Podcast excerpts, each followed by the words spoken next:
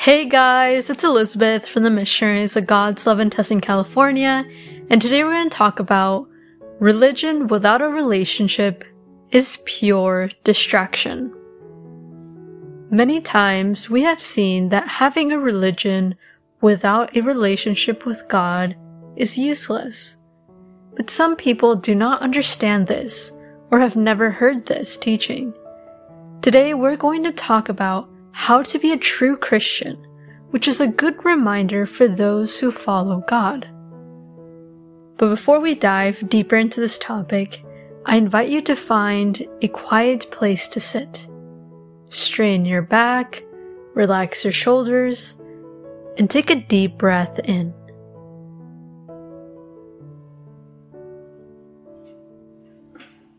Invite the Holy Spirit to come to you.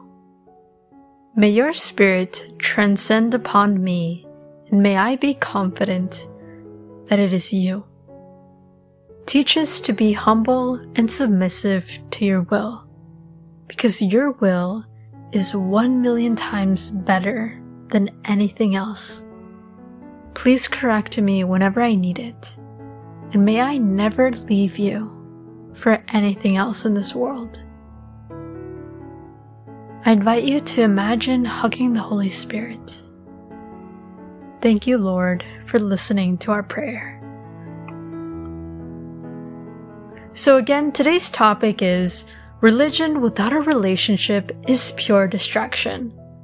In other words, being a Christian is an experience, not a belief. And people constantly need to be reminded about this. Some people think that faith is just believing in God. They think, I believe in God, so I'm saved. But really, that's not true. Being a Christian is an experience, not a belief. Being a Christian means, and hear me out well, simply believing in God or accepting Jesus in my heart or mind does not automatically mean that we are Christians. No. To be a Christian, we need to live with Christ. We need to follow Him and obey Him every day.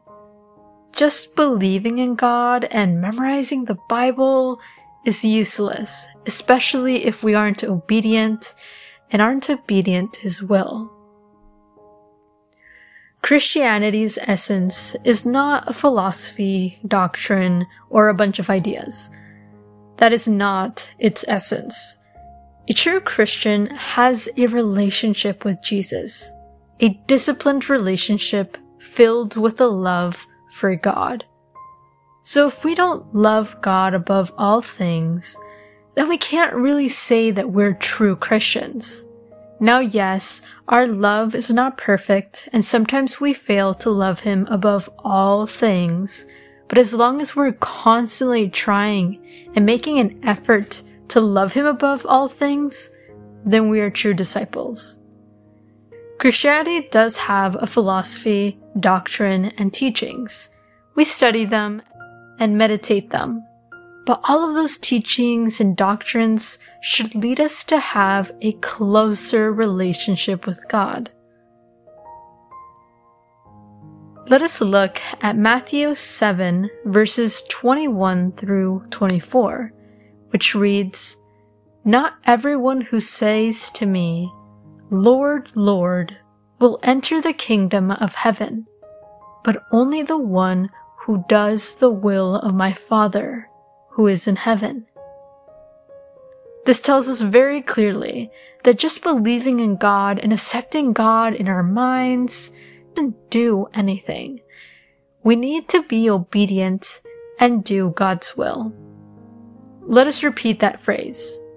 Not everyone who says to me, Lord, Lord, will enter the kingdom of heaven, but only the one who does the will of my Father who is in heaven.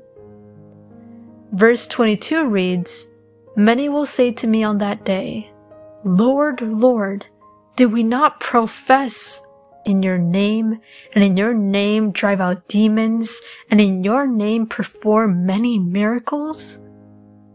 Then I will tell them plainly, I never knew you. Away from me, you evildoers. how strong are these words, especially to people who preached about God, performed miracles, and drove out demons. All of those things are very good, but unfortunately, they did those things with bad intentions. The fact that Jesus tells them that he doesn't know them tells us that they never had a personal relationship with Jesus. As St. Paul once said in Philippians, everything in this earth is trash compared to knowing Jesus. Verse 24 reads, Therefore, everyone who hears these words of mine and puts them into practice is like a wise man who built his house on the rock. I think this is extremely true because it's saying that as long as we have a personal relationship with God, as long as we are obedient to His will, then we are like a wise man who builds his house on a sturdy rock. We are building an eternal life with Jesus. I invite you to continue meditating on this topic and tell God, Speak to me, O Lord, for your servant is listening.